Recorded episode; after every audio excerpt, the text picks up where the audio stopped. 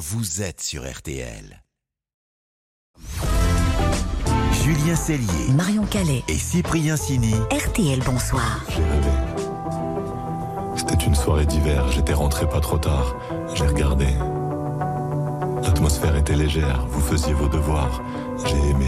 RTL, bonsoir, continue. Voici la deuxième heure maintenant avec euh, toute la bande en studio avec Steven Bellery, notre spécialiste musique qui arrive avec un petit peu d'avance ce soir. Bonsoir Steven. Bonsoir à tous. Et notre grand invité de la deuxième heure ce soir, c'est Grand Corps Malade. Bonsoir Grand Corps Malade. Bonsoir. Euh, Vous signez votre retour avec l'album Reflet. Vous allez chanter pour nous et surtout pour les auditeurs dans, dans quelques minutes. Votre titre retient les, les rêves. Euh, cet album, il sort euh, donc demain, 20 ans, à minuit tout à l'heure, hein, plus précisément sur les plateformes de streaming. Et il sort 20 ans après votre premier slam lors d'une scène ouverte dans un bar de la place de Clichy à Paris. J'ai vu de la lumière, c'est le premier titre de l'album. Vous y repensez souvent à ce moment où tout a commencé Ouais, vraiment, j'y repense souvent parce que bah, c'était pas prévu tout ça. C'est vraiment les beaux hasards de la vie. Moi, je j'avais, je me prétendais pas artiste. Je ne connaissais même pas cette fibre artistique. Et c'est vraiment en rentrant dans un bar où il y avait cette soirée slam où tout le monde peut participer. Voilà, ce qui m'a donné envie de justement de participer, d'écrire. Et là, je me suis mis à écrire beaucoup, beaucoup. Et euh, ça a été un, un beau virage. Ouais. C'était une période de ma vie où mon cœur s'était replié, pas malheureux, tranquille, mais les sentiments recroquevillés. Vous dites ça dans la chanson. Il faisait quoi, Fabien Marceau, il y a, il y a 20 ans avant d'entrer dans ce bar? Je travaillais euh, dans une euh, boîte d'événementiel sportif.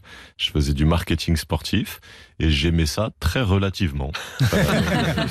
Donc du coup, euh, c'est vrai que euh, quand j'ai commencé le, le slam dans les bars, alors que c'était complètement amateur et c'était pas du tout voué à faire une carrière, mais tout de suite ça a commencé à prendre beaucoup beaucoup de place. Ouais. Pourquoi les sentiments étaient recroquevillés alors? Bah ça c'est dans le deuxième couplet, je parle plutôt d'amour. Et à ce moment-là, euh, voilà, je- comme je dis, je cherchais pas l'amour et il me cherchait pas non plus. Donc donc j'étais voilà, j'étais pas amoureux, euh, je, mais je le cherchais pas et ça allait très bien, mais ça ça m'est tombé dessus d'un seul coup quand même. quoi.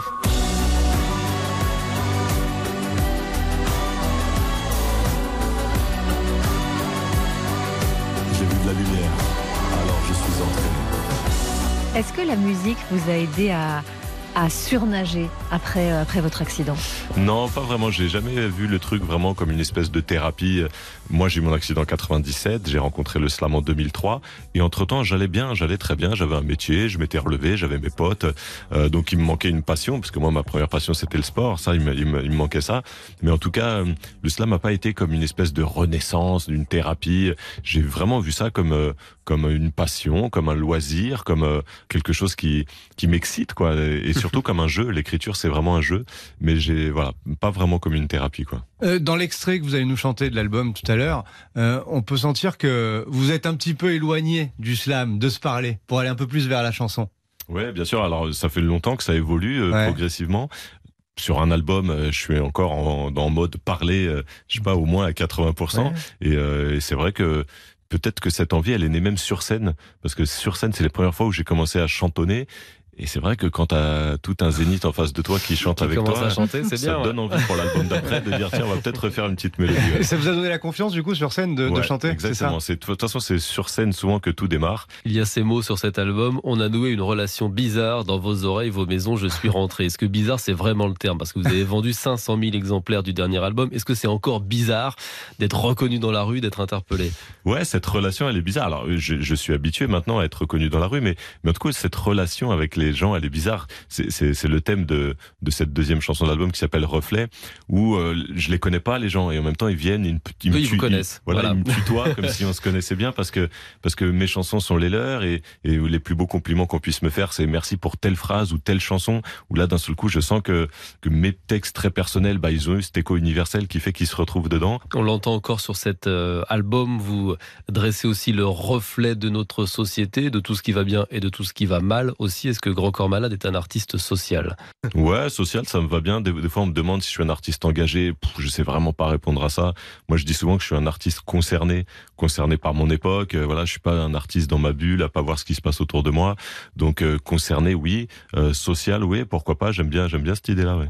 Vous êtes né en Seine-Saint-Denis, je crois que vous y vivez toujours. Non. Non Ça fait une dizaine d'années que, que je, je, vis- je, je n'y vis plus. Et comme je dis euh, dans, un, dans une autre chanson qui s'appelle Auto-reflet, je dis je peux vivre sans ma banlieue, mais pas sans mes banlieusards. Et c'est vrai que bon voilà, j'ai vécu 35 ans à Saint-Denis en- dans le 93, et bon, ça fait partie de mon ADN. De ma vie de banlieue, j'ai gardé une sorte d'éthique. C'est quoi l'éthique de la banlieue? C'est une bonne question. c'est oui, c'est certaine euh, une certaine euh, envie de bah, d'avoir du caractère. C'est une certaine euh, envie de solidarité aussi. Euh, J'ai vécu mes années d'adolescence, d'enfance et de jeune adulte en banlieue avec beaucoup de de, ouais, de solidarité. C'est une façon de voir le monde qui est extrêmement multiculturelle. Moi, je suis hyper fier de d'avoir ce, ce, ce vécu-là. Ça m'a nourri et j'ai vécu au milieu de toutes les nationalités, toutes les religions, et ça me paraissait on ne peut plus naturel, puisque quand tu grandis là-dedans, tu tu penses pas que ça ça peut être différent ailleurs. Donc euh, voilà, l'éthique de la banlieue, on pourrait en faire un livre. hein, c'est un peu long à expliquer. Grand Corps Malade, vous, euh, vous venez de vous décrire comme, euh, comme un chanteur concerné. Comment vous vivez cette période d'actu euh, terrible quand on chante comme vous? Il faut arrêter de se craindre, accepter de, se joindre? Est-ce qu'on n'a pas parfois aussi l'impression un peu de, de, prêcher dans le désert? Bien sûr, là, c'est. On peut se le dire franchement, c'est pas la semaine pour sortir un album. C'est-à-dire que d'un seul coup, ça paraît tellement désuet face au drame qui se passe un peu partout dans le monde, euh, face à, ce, ce, ce, ce côté barbare, euh, voilà, qui, qui, qui crève nos écrans à chaque flash d'information. Donc oui, c'est c'est difficile de, de, de, de rester insensible. Bien sûr, on ne peut pas. Comme je vous dis, je suis pas un artiste dans ma bulle. Je suis concerné par par ce qui se passe autour de moi. Et là, je suis comme beaucoup. Je suis assez euh, assez abasourdi par tout ça. Et en même temps, et en même temps, voilà, justement, est-ce que c'est pas dans ces moments-là qu'il faut faire de l'art, qu'il faut faire de la musique, euh, qu'il faut essayer de, bah, de, de proposer des choses aux gens, quoi? Dans cet album, il y a aussi des titres euh, très intimes, et notamment ce titre que vous allez chanter pour nous tout à l'heure, Retiens les rêves, qui, qui va parler à tous les parents. Il est magnifique, il est dédié à vos enfants, à vos garçons. C'est votre lumière, c'est ce que vous dites. Ouais, bien sûr, c'est euh, Retiens les rêves, ça parle de, de tous ces petits moments tellement banals, tellement simples qu'on passe en famille, un petit déj, une balade en voiture euh, où tu vas chercher tes enfants au sport. Et en même temps, ces moments-là, bah, ils sont très précieux parce qu'ils sont pas éternels et que justement, quand les enfants ils vont grandir et ça grandit vite, hein, je vous le confirme, et qu'ils vont quitter la maison, on va penser à ces petits moments. On dit mais putain, mais pourquoi on n'a pas profité plus? Donc c'est ça l'idée, c'est de, retenir ces moments-là. Alors pour l'instant, ils sont toujours à la maison, les garçons. Euh, comment euh, ils vivent d'avoir un papa qui vend 500 000 albums? Ça aurait 500 000 albums quand même. Euh, déjà, c'est plus de 600. J'aimerais qu'on Ah oui, pardon. Ouais, J'ai dit, j'ai dit plus de 500 000. hein. C'est vrai, vraiment, c'est vrai, vous avez raison. Bah, ils ont l'habitude, c'est-à-dire, ah, pas de, les chiffres, ils s'en foutent, ils Mais savent pas combien j'ai vendu d'albums, mais ils sont nés avec Mm. un papa qu'on reconnaît dans la rue, ils sont nés ou dès qu'ils avaient l'âge d'aller à des concerts, ils ont vu, euh, bah voilà, beaucoup de gens dans la salle qui regardaient leur papa, donc ça leur paraît un peu naturel, ils ont, ils ont, ils ont 10 ans et 13 ans, donc ils savent que j'ai pas un métier tout à fait normal et que je suis pas, euh, sur certains aspects, je suis pas comme tous les papas, et sur bien d'autres, je suis tellement comme tous les papas que tout va bien. Grand Corps Malade, vous restez avec nous. Vous êtes le grand invité de la deuxième heure de RTL Bonsoir. On marque une toute petite pause et on prolonge la discussion. Je vois un père de famille, je vois un homme amoureux. Je commence par l'essentiel en auteur rigoureux. J'ai grandi en banlieue, je l'ai chanté à cappella. Et cet auto-reflet pourrait même s'arrêter là. Je suis devenu un peu poète, pas vraiment écrivain. J'ai laissé quelques textes utiles et beaucoup d'écrivains. J'ai les rimes à l'air libre, la silhouette un peu bancale. Pour garder l'équilibre, je m'accroche aux cordes vocales. Julien Cellier, Marion Calais, Cyprien Sini, RTL, bonsoir. RTL, Bonsoir. Julien Cellier, Marion Calais et Cyprien Sini. RTL Bonsoir, la suite, ça continue. La deuxième heure se poursuit avec notre grand invité ce soir, Grand Corps Malade, dont l'album Reflet sort dans quelques heures. Euh, maintenant, Grand Corps Malade, vous, euh, on vient de parler musique avec vous, on va parler cinéma aussi, parce que vous êtes désormais un homme de, de cinéma et vous réalisez le biopic sur Charles Aznavour. Le film s'appellera Monsieur Aznavour, sorti prévu le 24 octobre 2024. Vous êtes, je crois, en plein montage du film. C'est un énorme projet et ce projet, Charles Aznavour l'avait validé de son vivant. Ça, c'est à la fois un honneur immense et une immense pression, non? Ouais, c'est de toute façon la pression elle est là parce qu'il va falloir qu'on fasse un film à la hauteur de, de ce grand homme euh, qui était Charles Aznavour, mais c'est plutôt une force de se dire qu'il nous avait validé qui, on avait parlé de, de, ce dont on allait parler dans le film, et on parle surtout de l'avant-succès, de sa jeunesse, c'est ça qui l'intéressait. Et puis, euh, il avait vu notre premier film, quand je dis notre, je parle de, de mon co-réalisateur, mmh. Mehdi Idir, il avait vu Patient, notre premier film, et du coup, voilà, il nous avait validé. Ça nous aide quand même de se dire, bon, il était... Et puis, ce projet-là, on a failli le faire avec lui. Hein. On en parlait en 2018, on allait commencer à le faire, et puis il est décédé à ce moment-là. Donc évidemment, on a laissé passer plusieurs années, on n'allait pas faire ça à ce moment-là. Mais maintenant, il était temps qu'on le fasse. Euh, la famille de, de Charles Aznavour a envie que ça se fasse, donc euh, ça y est, c'est en cours. En 2016, Steven, vous, aviez rencontré Charles Aznavour. Il s'était notamment confié sur son caractère et son rapport à l'écriture. Tous les jours. J'écris de tout, hein. et puis je jette autant que j'écris. Je ne crois pas à l'inspiration. Je crois à la transpiration. C'est pas du tout la même chose. Ah oui, oui, je suis un besogneux. Moi, je suis un artisan. Je suis ni une star ni une vedette. Je suis un artisan, un artisan qui fait son métier d'artisan. Alors, je m'ennuie jamais. Et puis, en plus, je suis optimiste. Très. Mon père disait, quand on avait un problème, quand il manquait du pain ou n'importe quoi sur table, il disait, Dieu nous le rendra. Et c'est curieux, Dieu nous l'a rendu. Je sais pas si je suis croyant, mais je sais que Dieu nous l'a rendu. Votre film, Monsieur Aznavour, ça sera aussi le portrait d'un d'un homme courageux qui n'a jamais baissé les bras.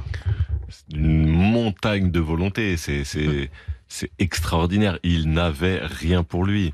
Il petit, pas beau, parce que c'est ce qu'on lui disait, euh, avec une voix voilée, euh, fils euh, de, de réfugiés, apatride, pauvre. Il avait rien pour devenir un chanteur et il est devenu le plus grand chanteur du siècle et, l'image de la culture française dans le monde. Et pourtant, il est parti de loin et, et c'est pas c'est pas du jour au lendemain. C'est ce qu'on raconte dans le film. C'est ce, ce long chemin vers le succès. C'est un Raïm qui joue Charles Aznavour et vous dites qu'il est époustouflant.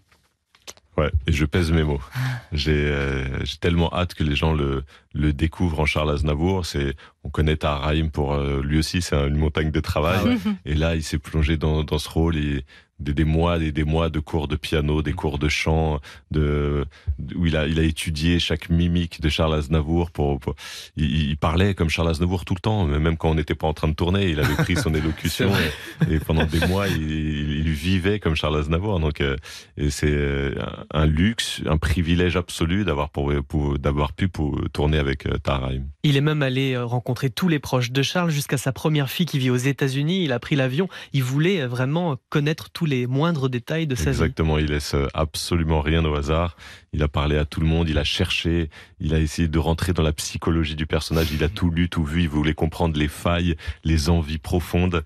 Donc euh, bah, je pense que tout ce travail-là, à l'écran, vous allez voir, ça paye. Et si, si, vous dites tout ça, on peut, on peut vous croire, parce que Aznavour, vous l'avez côtoyé très près, tellement près, que vous avez chanté en duo avec Charles Aznavour. il vous avait dit écrivez-moi en alexandrin ma partie car je saurais le mettre en musique comme ça, c'est ça C'est pas mal hein, euh, quand tu rentres chez toi le soir et que t'as ton stylo et ta feuille, tu dis oh putain. il m'a demandé d'écrire sa partie et en alexandrin, bon, va falloir y aller là. Avec un regard confiant, il me dit cette phrase sans astuce. Quel dommage que les gens ne se parlent pas plus. Je ne me croyais moi un peu d'expérience. Je ne vous connais pas, je m'assois près de vous. Vous vous souvenez de votre première rencontre avec Charles Aznavour? Bien sûr, ouais. Ouais, c'était bah, via Jean Rachid, mon producteur. On s'était euh, retrouvés dans, dans les bureaux d'édition. Et, euh, et, je me rappelle, euh, bah, il a toujours été très curieux du rap, du slam, des, des, des, nouvelles cultures et, et euh, il m'a montré ce qu'il avait dans sa petite mallette. Il venait de sortir un album, je sais pas, peut-être là on est en 2005, 2006, je sais plus. Il venait de sortir un album et là, il m'a montré plein de feuilles de nouvelles chansons pour le futur album. Ah il avait déjà peut-être 85 ans et il n'arrêtait pas. Besogno, c'était effectivement le, terme. Vous non plus, vous n'arrêtez pas. Ce, ce, film, vous allez continuer à le monter dans les prochains mois. Vous partez en tournée euh, début 2024. Vous espérez, vous espérez euh, montrer ce film peut-être au Festival de Cannes ou dans un autre grand rendez-vous Vous dormez quand? Hmm. la nuit, ça va.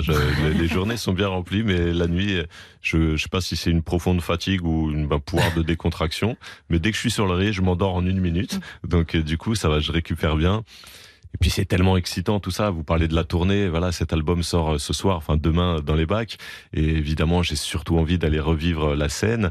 Donc on démarre en janvier. On a une belle tournée de, de plein de zéniths partout en France. Voilà, comme on dit, toutes les dates sont sur les réseaux, les mails, Instagram, etc. allez voir, la billetterie est ouverte, on passera forcément pas loin de chez vous. Est-ce que l'immense carton de Mesdames a changé un peu votre statut, vous pensez? Bah, Il nous a permis de faire des salles plus grandes, c'est-à-dire que j'avais déjà fait quelques zéniths, etc. Bon, la dernière tournée, on a fait 40 zéniths, un Bercy, forcément, ouais, ça change ça change ça, mais après, ça change pas ma manière d'aborder les concerts. On fait toujours euh, ce qu'on sait faire à notre manière. Moi, je parle toujours beaucoup avec le public. Euh, euh, voilà, on essaye de pas mal rigoler avec le public entre les morceaux. On essaye de passer d'une humeur à une autre sur des morceaux graves ou des morceaux beaucoup plus rythmés. On finit souvent par des choses très dansantes. Donc non, je fais, moi, je fais les concerts de la même manière, mais, mais le succès de Mesdames, évidemment, nous a ouvert d'autres portes. Grand Corps Malade, vous restez avec nous. Votre album Reflet sort donc dans quelques heures. Le film Monsieur Aznavour sort dans un an. Voilà, on a le temps. Vous reviendrez pour la, pour la promo du, du film. Vous allez chanter pour nous dans un instant votre single Retiens les rêves. On vous laisse vous installer, Grand Corps Malade. Et en attendant, eh bien, on va prendre un petit cours de cuisine, comme chaque soir à 7h ci dans RTL. Bonsoir avec la guinguette d'Angèle Ferremag. Salut Angèle. Bonsoir tout le monde. Quel est le menu ce soir? Alors aujourd'hui, je vous emmène dans l'univers croquant et acidulé des pickles maison. Des les pickles C'est un cornichon un Alors les pickles, c'est des légumes qui sont conservés dans une saumure vinaigrée, qui sont utilisés comme des condiments ou des garnitures pour rehausser les plats. Moi j'adore ça, mais je ne sais pas comment on les fabrique. C'est une bonne chose cette chronique. RTL, bonsoir, revient dans quelques secondes. RTL,